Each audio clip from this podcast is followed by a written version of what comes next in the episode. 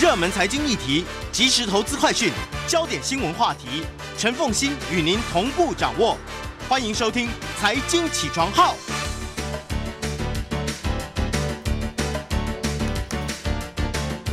各位听众，大家早！欢迎大家来到九八新闻台财经起床号节目现场，我是陈凤欣。今天的一周国际焦点，在我们线上的是台大政治系国际关系讲座教授苏宏达苏教授。拜登的欧洲行呢是正式的结束了，好，那他从这个跟英国之间的关系，然后到 G7，然后接着再到北约，再到欧盟，然后跟普京见了面，他算是风光的回到了美国吗？呃，我想是啊，就是说呃，如果从他这一次算是时间很长，因而且去了很多地方，见了很多人，那么呃，我我觉得是就拜登的整个外交的布局和操作来讲，我认为是非常成功的。那他成功的地点在哪里？就是呃，等于算是正式结束川普时期所留下来跟盟邦的汉格啊。那这个汉格，尤其是跟欧洲，还有跟欧洲这些主要的盟国。所以我们看到他从英国开始，然后到了布鲁塞尔，然后再到日内瓦，他一路上都在铺陈啊，跟这些盟邦的这个友好关系。那我举几个例子，比方说在英国，他就发表了这个呃新大西洋宪宪章，而且把丘吉尔、罗斯福的关系都搬出来啊。那这个就是一个很明显是给足了英国和这个强生政府一个非常大的面子，因为一九四一年的英国和今天的英国其实不能相提并论。那个时候的英国是个世界的帝国啊，是跟美国并肩对抗这个纳粹。但今天英国其实已经没有帝国了，而且又退出欧盟，其实是相对跟美国不算是一个呃平起平坐的强权。可是拜登却愿意用这样的呃方式跟他两个人就两个人署名发表一个新大西洋宪章，那么其实是把英国抬高到一个世界强权的位置啊，这个对强森来讲是非常受用和窝心的。那么在呃，然后在呃布鲁塞尔的地方呢，大家看就是啊，它跟整个欧盟，那呃，我们看到最明显的就是波音和这个呃呃空中巴士的这个贸易战，二十年就在他刻意跟欧盟的两个领袖三个人同时宣布结束了，就我们这个贸易战撤回来，这个是一个很大的讯号，因为这个贸易战，呃，其实这个贸易战坦白讲，呃，两方都有理由，因为两方都违法。就说大家都，你可以说两方都有理由，也可以讲说两方其实都是严重违法。对，都严重违法，都是国家补贴嘛。啊，那不同的方式，那就是呃双方等于算是谁也不让谁。那拜登在这个时候，呃，就是跟欧盟的领袖正式撤回，就这个整个从 WTO 就结束了。那他整整争讼了二十年，那这个是一个非常大的讯号，也就是说美欧要重归就好。而且在这个之前，这个呃报复性的关税也全部撤掉，那冻结了啊，冻结了。先冻结。那这个都是对，这个都是非常友好的一个姿态嘛。而且，呃，一个是二十年的增值，一个是川普的这个呃这个对盟邦的这个科的报复性关税，那都扫除。那另外一个很重要的是，他特别会见了埃尔多安，就是土耳其的总统。那我注意到，就是说他会见这个，因为坦白讲。这个北大西洋公约组织有二十九个会员国，每一个人都想跟拜登单独会面，每一个人都想跟他蹭一蹭。这个是老大来了，但是他特别选择了埃尔多安。那这个就是跟土耳其在修复关系，而且如果各位去看他们的那个高峰会议的照片啊，那个他特别把埃尔多安放在这个拜登的旁边，而且还在梅克尔前面。那这个其实我觉得就太明显了，就是给足了这个埃尔多安的面子，而且。呃，他们之后就宣布，他们要救美国，因为美国原来要卖他这个 F 三十五飞机，因为土耳其买了俄罗斯的飞弹而冻结了嘛。嗯，那他们说之后他们要展开外交部长和国防部长的协商，然后呢，跟普京的见面呢，我觉得也在修好。我觉得重点不是他们讲了什么而已，而是他们没有讲什么，就说这里头乌克兰完全没有被提到，克里米亚完全没有被提到，然后国内。这个呃，这个呃，俄罗斯国内这个现在的严肃的这种镇压，嗯，对，也完全没有提到。我觉得这个完全不提啊，就如果相对于这个呃，对中国大陆态度，什么都提，嗯，就是说，对不对？就是说，中国大陆是新疆也提，台湾的台海安全也提，香港也提，人权也提，可是跟普京时的时候也没有提国内的人权，呃，俄罗斯内部的人权，也没有提乌克兰的问题，也没有提克里米亚的问题，也没有提白俄罗斯的问题。那这个就是很明显的一个修好。所以就这一点来讲，呃，我我我把它称作是拜登的扫雷之旅，就是他把这个呃，不管是跟盟邦，还有跟这个呃，就是说要拉拢现在现在因为要围堵中国大陆嘛，所以要拉拢第三方，他基本上就在扫除这个障碍。那就这一点来讲，我认为拜登是操作的，他的和他的团队操作的非常细腻，而且非常成功。但是就说双方关系要好，障碍是没有了，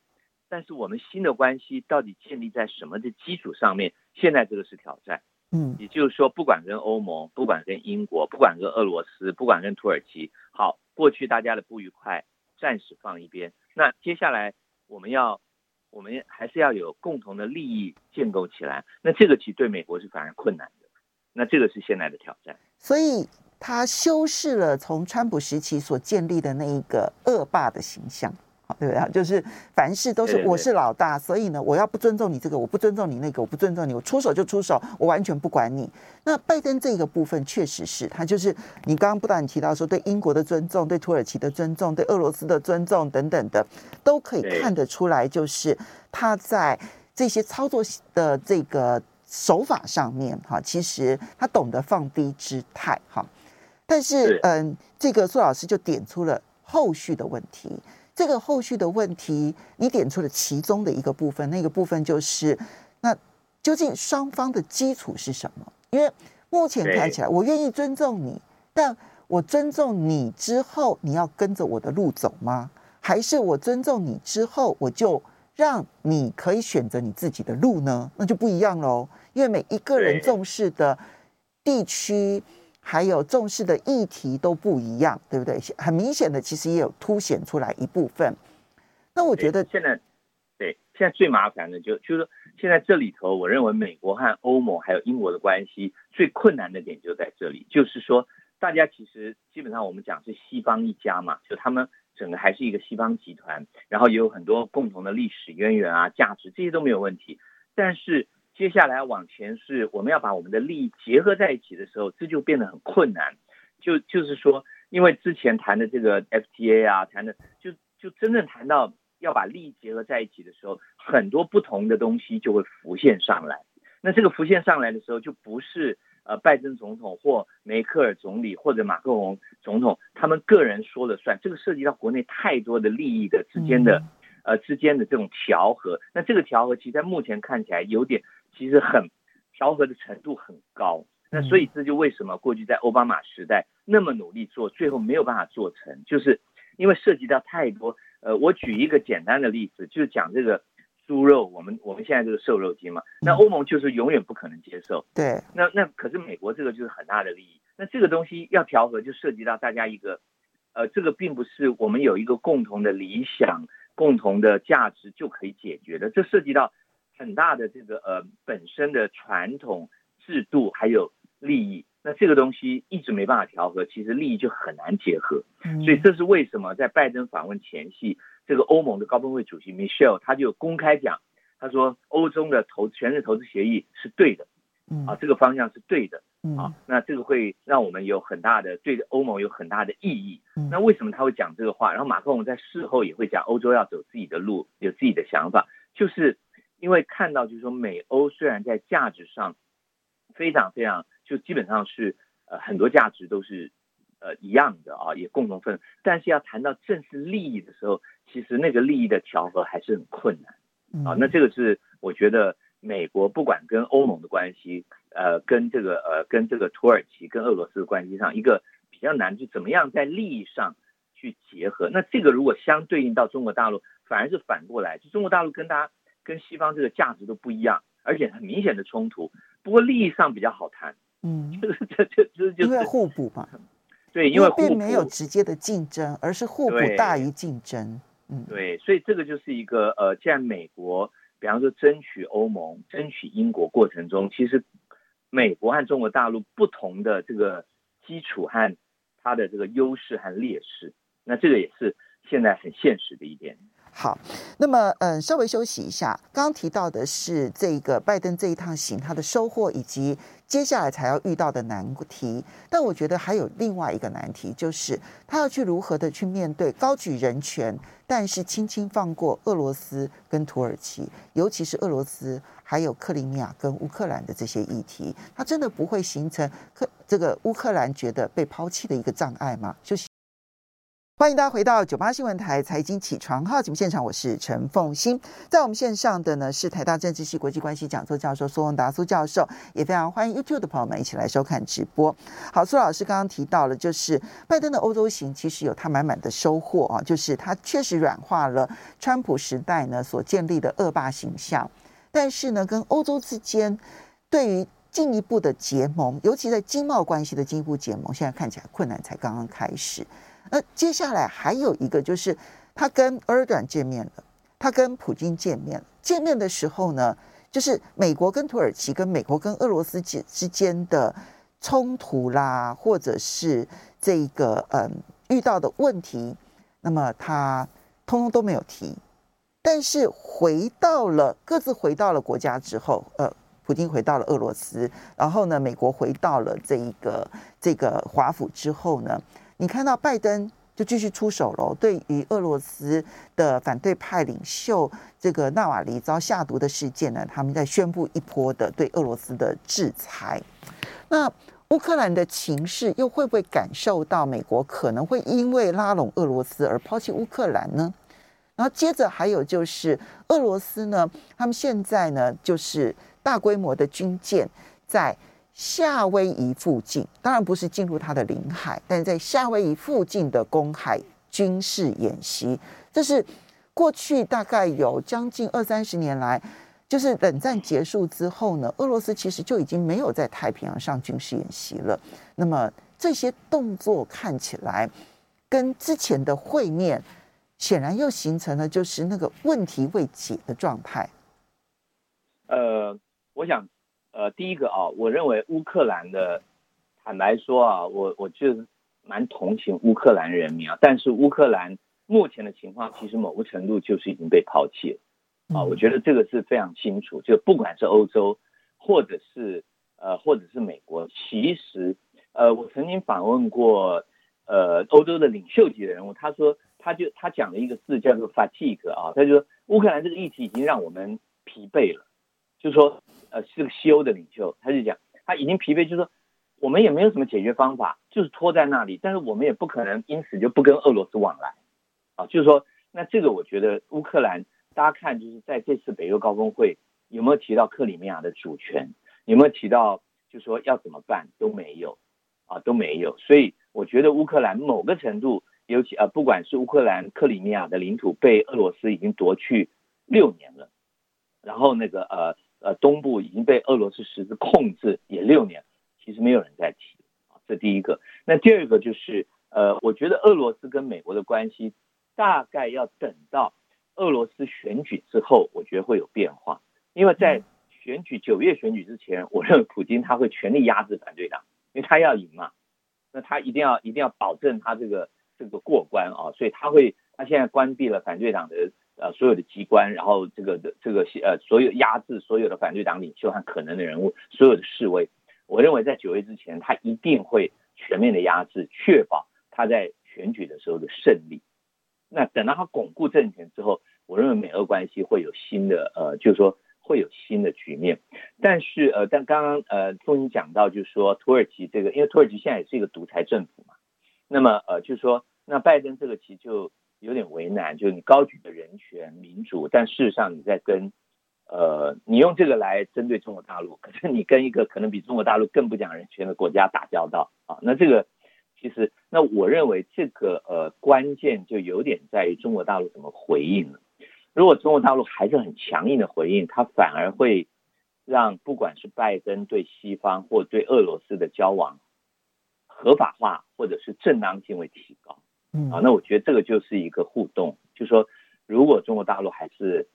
战狼式的外交，还是非常这个有所作为，还是非常强硬的话，他会合理化拜登的作为。嗯，那这个其实就看中国大陆怎么回应。所以，他新一波的这一个国际舆论战，在这个时候，每一方的选择都非常的重要，对不对？哈，就是对，就是不断的互动。对，这这个，所以所以确实，这个如果说你今天希望说你能够，就当拜登用这么大的力量在拉拢各地的盟友的时候，如果这时候你的姿态相形之下偏软的时候，你会让各个国家地区跟拜登之间的距离又会出现那个那个那个距离，对不对？因为拜登现在面对土耳其、面对俄罗斯，尤其对欧洲来讲，当他对俄罗斯的软化的时候，其实对欧洲来讲，其实相形之下压力反而是比较大的。没错，没错。好，接下来这一个情势的变化，可能会是拜登上任之后现在要面对的最大难题了。就一路顺水的这样子的一个操作。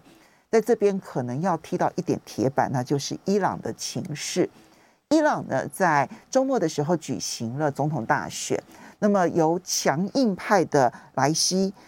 他的得票率非常的高，百分之六十二。当然，但投票率很低，哈，他的就投票率只有百分之四十九，所以有一半的人不出来投票。好，那当然，如果他正常投票率是百分之七十到百分之八十的话，那至少有。百分之二十到百分之三十的人选择不出来投票，那么这个选举的意涵以及它后续的影响，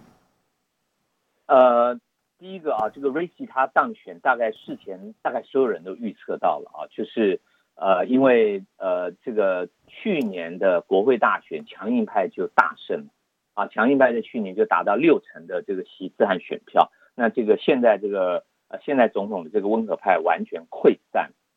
那么第二个是这次的选举里头，其实因为他们要成为候选人，有一个筛选机制，有一个审查机制。那好几个就是被认为是温和派比较有可能竞争的领袖，其实都都没有通过这个审查而成为候选人。那么呃，这个 Raisi 在呃保守派，他们叫做 Principal Party 啊，就是这个呃主义政党。那么这样的支持下，其实他的获胜，呃，在事前大家就预料到。那么。这个获胜是不是代表呃伊朗会更强硬啊？现在我看到的是，嗯，国际上有两个预测不太一样。第一个预测当然就是因为他是呃他是相对于现在这个鲁哈尼比较温和的一派嘛，那么然后他比较会，等下，你说他相对鲁哈尼温和，因为他相对于鲁哈尼温和这一派，他是属于强硬的这一派，啊啊，对，那所以大家认为他就会。比现在的政府更强硬啊，那这是一个讲法，因为它背后的力量就是一个强硬。但是我呃刚好也因为认识几个伊朗的学者，他们是经济学者，他们认为不见得，他们认为不见得原因是因为伊朗经济太坏了，就伊朗经济现在几乎已经到了其实有点撑不下去的这个阶段啊，就是说伊朗长期被封锁，然后整个这个经济二零一五年解封的时候就呃这个制裁减缓的时候稍微有点起色，之后又马上。下去了，所以他们认为伊朗的经济，呃，可能会迫使他政府不得不妥协。但是我觉得这可能是伊朗内部经济学家的期望啊，可能是这样。那但是这也不可能，因为伊朗在呃去年的时候经历过一次这个不小的示威，就是因为这个物价汽油上涨，所以不小的示威，其实给政府也蛮大的压力。然后这次投票率这么低，其实也是一个警讯啊。那而且。这次投票率四十八、四十九，去年投票率四十二、四十三，其实都很低。那么这个被认为是不出来投票，其实就是一个沉默的抗议，嗯，就是沉默的、沉默的一个反对啊。所以这个，但是呢，呃，这个又涉及到现在以色列也是个强硬派啊。所以有时候看一看国际政治啊，呃，有时候觉得国际政治里头强硬或者是硬干的人啊，比较容易出头啊。为什么？就如果我们用一个矩阵来看啊。就两方如果要和解的话，必须两方都是主张缓和的。有一方是强硬派上来，其实就很难缓和。对，啊，这个就是一个和解在国际上困难的一个重要原因。就是说，你用四分之一、四分之一算，就是只有百分之二十五的机会。就是 A 也是主张和解，B 也是主张和解，那就有可能。可是呢，任何一方是强硬的，其实都很困难。而且任何一方的强硬都会刺激对方的强硬。对，那这就是有点这个伊朗的宿命啊！就伊朗好不容易换了一个温和总统，结果川普就上台了。嗯，哦，那所以那川普上台以后就完全翻盘了嘛。嗯，那么那么那现在拜登上台是一个缓和的，可是伊朗是一个强硬派，这这个就是很困难。而且以色列基本上一直是个强硬派，以色列的劳工党这一块比较缓和的，其实都已经瓦解了。所以这一盘棋，如果单纯只有美国跟伊朗在下，好，那或者是说呢，嗯，下棋的包括了一些德国啦、法国啦、英国啦，或者俄罗斯跟中国大陆，就跟核子协议的。如果单纯只是这一些参与国的话，问题会单纯一点，对不对？但是现在的情势是加上了以色列的情况，对，那以色列能够能够从中如何破坏这个核子协议的改变吗？哦，我讲我讲一个啊，这个美国最新的民调啊，就是呃，共和党和民主党对于以色列态度是截然不同的啊。在这个民调里头，就是呃，共和党里头支持以色列，在以巴冲突中东里头支持以色列的是五成一，就是如果我是共和党的支持者，我支持以色列是五成一，支持巴勒斯坦只有三成，啊，只有百分之三，对不起，不是三成，百分之三。但是民主党里头呢，同情以色列的人只有百分之十二。同情巴勒斯坦人是百分之十八，那这个就是一个很大的差别。所以，所以就是说，拜登呃，基本上呃，如果各位记得在奥巴马时代，奥巴马时代跟内塔尼亚胡关系非常非常不好，嗯，但是内塔尼亚胡他就有一个能耐，是他可以直接联络上美国内部的犹太人的势力，而跟共和党产生一个水乳交融。而某个程度上，他基本上就是结合当时美国的反对党共和党来制衡奥巴马，而且非常成功。好，那这个是。呃，我觉得以色列，呃，这个全世界大概只有以色列有这个能耐，就是他可以结合美国内部的这个犹太人的力量和共和党的力量来制衡民主党的政府，这个是以色列政府一直操作而且一直非常成功的一个，那这个是美国政治的一个现实。那在拜登。拜登政府的情况，你刚刚讲的那一个那个呃民调哈，共和党的人几乎就过半的支持以色列，对，对不对？好，而且只有百分之三同情巴勒斯坦，对，所以这个强度很强，很强。在民主党里头，虽然同情巴勒斯坦的比例高于同情以色列的比例，但问题是百分之十八 vs 百分之十二，其实都不高，也就是他们都不够强烈，就是说他比较是比较中立，就是说。我不会完全偏到以色列这一边，就民主党，但是他也不是强烈的支持巴勒斯坦，嗯，就是说他是一个比较不那么强烈的支持，呃，一面倒的支持以色列的概念，可是他并不是一个强烈支持巴勒斯坦的的结果，他只是一个比较中立。这还是在以巴冲突哦。那现在如果是以色列跟伊朗，如果以色列他去操纵美国的舆论，他现在已经开始了嘛？哈，他就形容现在伊朗刚刚当选的这位总统是 屠夫啊，是什么？所以他已经开始操作了，整个希望全世界都能够把伊朗视为最最邪恶的敌人。哈，就他已经开始这样的操作，这会对于。美国的这个政情会产生影响吗？对，这个这个会了。但是现在唯一的希望啊，就是说伊朗核子协议能够起死回生，因为他现在谈判期终止了，暂暂时终止。那他其中有一个其实很重要是互不信任，就伊朗一直一直要求说你要先解决制裁，我才能够就是就是鱼生水，就是说这个有点是鸡生蛋蛋生鸡。美国是说你要你要清楚的，就是呃停止。这个核子的发展，我们稍微休息一下，啊，马上回来继续其他的这个国。欢迎大家回到九八新闻台财经起床号节目现场，我是陈凤欣。在我们线上的是台大政治系国际关系讲座教授苏荣达苏教授，也非常欢迎 YouTube 的朋友们一起来收看直播。好，苏教授，所以我们很快的把中东情势呢稍微稍微做一个结论。那么，伊朗选出了新总统，强硬派的新总统，国际上面不看好这个强硬派的总统呢，他跟拜登之间能够达成这个新一轮的核子协议。那么，呃，当然。伊朗内部显然还是有很多的期待，希望呢能够借由签了新的核子协议之后呢，然后能够解除美国的制裁，然后改善伊朗的经济。但是这里面有一个重大的变数，除了伊朗的强硬派的这个变数之外，有一个重大的变数就是以色列，尤其是以色列对于美国舆论的操作。如果美他在美国舆论操作成功，成功的。污名化了现任的伊朗的这刚刚当选的总统，那拜登就算想要再跟这个总统打交道，恐怕都是不可能的事情了。呃，我觉得也不用污名化了，伊朗在美国已经污名化了，那这个总统更是污名化，就是说他因为他是强硬派嘛，而且伊朗的整个国家形象，尤其一九七九年这种大使馆挟持美国外交官的这个阴影，其实一直在啊。那现在唯一的希望，我认为是欧盟的态度和美欧的关系，因为欧盟是坚持这个核子协议是有效的，对呀，坚持这个是一个联合国通过的决议，我们要遵守。那这是欧盟的立场，而且欧盟希望，呃，这个伊朗和美国的关系和沙乌地关系都缓和，所以这里头大概，呃，未来如果就是欧盟很用力的，尤其是梅克尔和马克宏，他们如果很用力的去协商这个事情的话，跟拜登合作，我认为这是有一线希望。就是欧盟如果很用力，而且这个会涉及到美国和以色啊、呃，美国和欧盟的关系，那这个是呃，欧盟如果在这里头扮演重要的角色的话，我认为是会有希望。而且呃，我目前看到欧盟资料是欧盟非常希望这个事情缓和，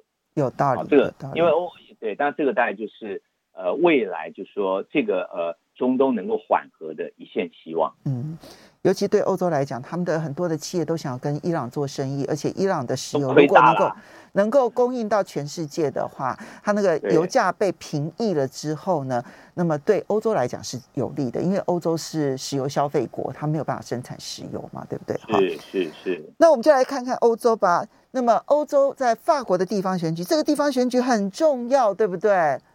呃，这个地方选举。应该是这样讲，就是说，呃，先讲结果。我想这个其实台湾报纸也说了啊，就是呃，马克宏基本上他的所领导的这个中间派啊，得得票百分之十一，那么极右派百分之十九，保守派就是右派啊，大概三成，那左派加起来大概也三成四啊。那所以一般都讲就是传统的政党在这个里头获得重生了。嗯，那么呃，不过这个呃，这个这个呃，这个呃，这个呃，就是说法国这个地方选举啊。大概呃，我的观察我得到的资讯大概有几个重点。第一个就是它跟明年总统选举应该没有关系。那为什么会这样讲呢？第一个是投票率太低了，只有三成，啊，就是说投票率这么低只有三。第二个啊，就是说法国跟德国不太一样，因为德国我们知道之前萨克森邦这个才是地方选举嘛，然后这个梅克尔的政党也重新站起来了。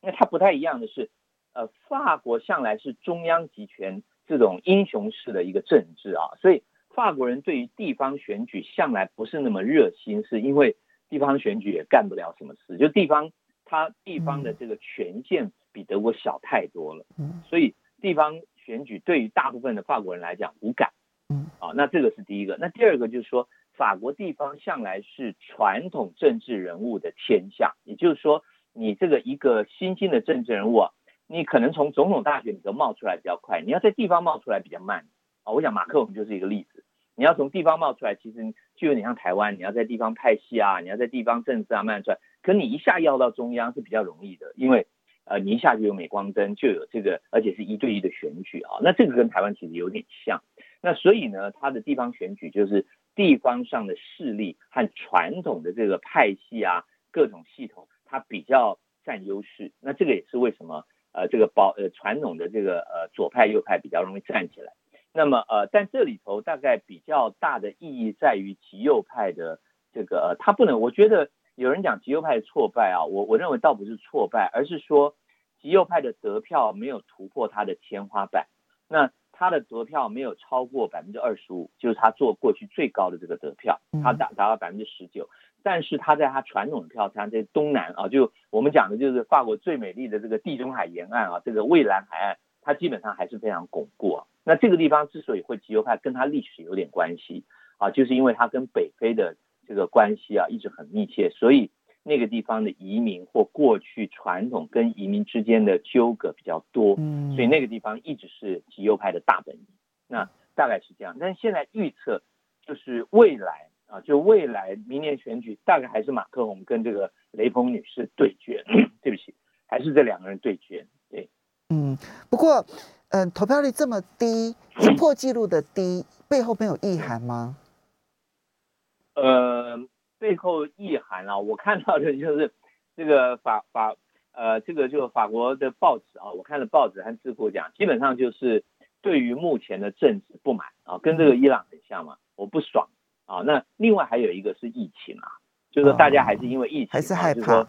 哎，还是害怕。那这个我觉得也是合理啊。但是法国向来它的这个。呃，地方选举投票率就不是很高，这跟台湾一样，嗯，呃，但但但是我们现我们那个县长投投票的时候还蛮高的哦，我们基本上就说我们县市长投票大概五成到六成，对对，总统大选可以七成到八成，对对对，那那法国就更低，因为法国向来是中央集权，它的地方就我问了法国人，我说这个 region 到底能够做什么？他说也不知道做什么，反正就是。弄很多位置，让政治人物有事干。好，我了解了。接下来我们再来看到的，那这个就是垮台了。瑞典政府，瑞典政府呢，对对对对，六月二十一号，呃，以一百八十一票通过对总理的不信任案，所以确定倒阁。那就是要改选国会喽。呃，现在两个，一般认为是总，呃，一般 他有两个选择，一个就是总理就辞职了嘛，啊，总总理就辞职。那另外一个就是呃改选。那现在看起来，我看到，呃，我是看这个英文的《瑞典报》，他们是说，呃，总统，呃，总理辞职的机会比较大，啊，那这个，呃，这个原因是因为它是一个左派政府，不过，呃，它里头就是它是一个少数政府，因为左派在政府在整个国会，呃，是三百四十九席是少数，不过他获得另外一个极左派的支持，就极左派没有加入政府，但是支持这个政府。但是这次其实我还反过来打这个政府，所以他就垮掉了。那打这个政府，我看那个原因也是瑞典的社会这个福利国家的一个争执啊，就是说他对于呃这个有点复杂，就是他对于整个呃这个这个租屋市场要市场化的一个概念啊，就是说有点像我们现在社会住宅不是要我们现在这个哎柯批好像现在政府也盖很多社会住宅要出租嘛，那他现在要把这个住宅新建的这个住宅要市场化，那这个就引起。这个这个极左派的不满，所以这就是一个社会福利措施，他想要放宽朝向市场运作，对，结果就遭遇到了他内部的极左派的反弹，对，极左派反弹，所以就是结果就就就呃就极左派一反弹，他加入了这个反对党，那他就垮掉了，嗯，他就垮掉了。那当然，这个这个政府在过去这两年，其实他的防疫也备受批评了，嗯，就说这个瑞典的防疫在瑞典。我看到的民调和瑞典这个呃瑞典的报道哈，嗯，就是说基本上对他们防疫认为是失败的，就是说他的死亡人数，还有他的这个呃这个整个染病的人数，还有疫苗什么，他们都认为一塌糊涂，因为他一开始是采取这个 群体免免疫的这个概念，那跟英国内政很像，后来发现完全不行，嗯。他走的是佛系路线，对不对？哈，就后来被骂惨了，被骂惨了。对，所以他可能会是一个总理下台，但不需要改选，他只要呃，目前看到是，就是他只需要再推出另外一位总理，而愿意跟极左派去协商他们的这个福利政策的。修正或者是撤回，对不对？哈，就可以了。好，这是瑞典的情势。我们最后看一下秘鲁的总统大选。那么，哎，本来我们以为藤森的女儿会再掌权，结果没有想到，还是左派的这一位候选人以些微的差距打败了藤森惠子。呃，现在他的这个中央选举委员会还没有正式宣布啊。但是呢，我从一个现象我看起来，福居莫里应该是输了，就藤森女士应该输了。为什么？因为她开始说选举不公啊，那就是说你说选举不公，基本上就应该是认输了嘛，嗯，对不对？那赢的人怎么会说选举不公？嗯，那呃，那他这个得票其实跟他过去两次几乎一样，就他还是大概四十八、四十九这个这个位阶没有突破百分之五十。那左派的那个卡蒂罗啊，那个基本上应该是胜选。不过现在两方都在示威了。也是动荡不已啊，所以秘鲁这个情势目前看，但是看起来是左派胜利，基本上应该是确定。那这个这个选举的结果会对于秘鲁的后续的这个发展会有改变吗？呃，我想它就是一个左倾政府啊，那但是它本来就是一个，就是它它本来那个呃，就福基莫里算是反对党嘛。那所以他基本上这个目前的路线应该不会改变。嗯，这个是在秘鲁的情势。然后我们最后来看一下尼加拉瓜。哦，尼加拉瓜这个尼加拉瓜这个美洲国家呃美洲国家组织已经正式召开紧急会议发呃这个发布一个警告啊，就是说这个桑定政权的这个呃欧特卡呃欧欧特卡哦对欧特卡这个总统，他警告他要释放所有的政治犯，因为他现在把所有的可能跟他竞争的候选人都抓起来了。这个这我觉得实在是实在是这个这个，所以尼加拉瓜基本上这个民主也是非常脆弱啊。中美洲的民主，除了我记得除了 Costa Rica，其实都是蛮脆弱的。就是说，呃，他他基本上把所有的，包括跟我们非常友好的这个查莫若家族，就是查莫若夫人的女儿啊，呃，这个查莫若夫人跟台湾关系非常好。对，那么呃，他过去从他先生开始，哎，对他当他先生，然后他当总统，然后他我记得当时跟我们的外交部次长陈建仁啊，算是真的是真的是非常非常熟啊。那他来台湾好几次，也非常支持中华民国，但是我们也非常支持他。嗯，啊，那他现在他女儿要出来竞选，结果这个女儿也被抓起来了。嗯，啊，也现在是在我看啊是在家里软禁啊，在这样。那现在美洲国家组织已经宣布你要释放这十三个人，因为他抓的这个十三个领袖里头有四个是候选人，这个我觉得实在是实在是太离谱了。那但是这个现在就看一下，所以这就是民主的脆弱，对不对？哈，他们在三十年前还在内战呢，好不容易走入了民主，但是终究不容易。对，而且这个当年奥尔特卡还是。高举民主大旗了，对，但是他自己当政以后，就其实非常非常的权威，非常的威权。好，要非常谢谢台大政治系国际关系讲座教授苏荣达苏教授，也非常谢谢大家的收看收听啊！如果有兴趣的话，在 Podcast 新天地会重播。